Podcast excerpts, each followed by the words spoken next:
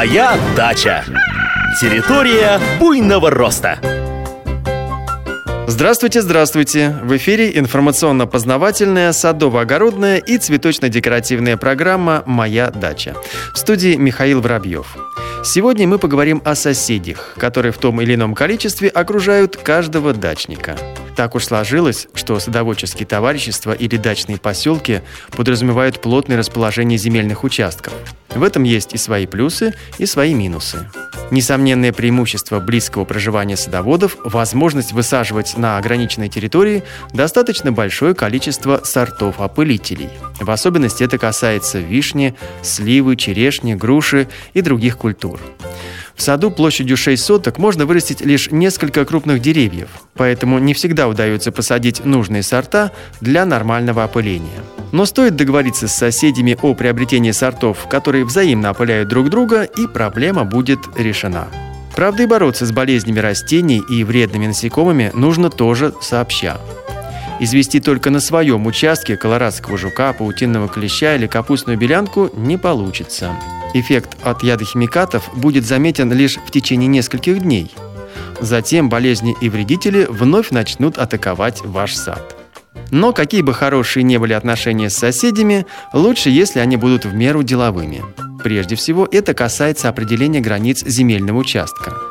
С тех пор, как земля стала товаром, конфликты между соседями стали очень частым явлением. Поэтому о границах нужно договориться сразу и сразу же зафиксировать договоренность, пусть небольшим, но забором. Это может быть почти незаметная сетка рабица, ажурная решетка или другое ограждение. Когда соседи конфликтуют, то обычно они отгораживаются друг от друга сплошным высоким забором. Это, конечно же, выход из положения, но для экологии садового участка не самый лучший вариант. В таких садах воздух застаивается, что приводит к быстрому развитию грибковых и бактериальных болезней. Из-за сплошной ограды на участок не могут попасть ежи, лягушки и другие мелкие животные, а это и есть нарушение экологического равновесия. В результате начинают активно размножаться вредные насекомые, и садоводы берутся за опрыскиватели с ядохимикатами. Хрупкое природное равновесие очень просто нарушить. Невольно вспоминается известная истина. Не стоит бросаться камнями, если живешь в стеклянном доме. В последнее время нам усиленно насаждают странный термин «толерантность». В переводе на русский он означает «устойчивость». Вспомним, например, о сортах томатов толерантных, то есть устойчивых к фитофторозу. Качество полезное, но применительно к человеческим отношениям весьма странное. Совсем другое дело – отношения на основе добрососедства. Они простые и понятны. Ты уважаешь меня, а я уважаю тебя. Следуйте им, и у вас всегда будут высокие урожаи и отличное настроение.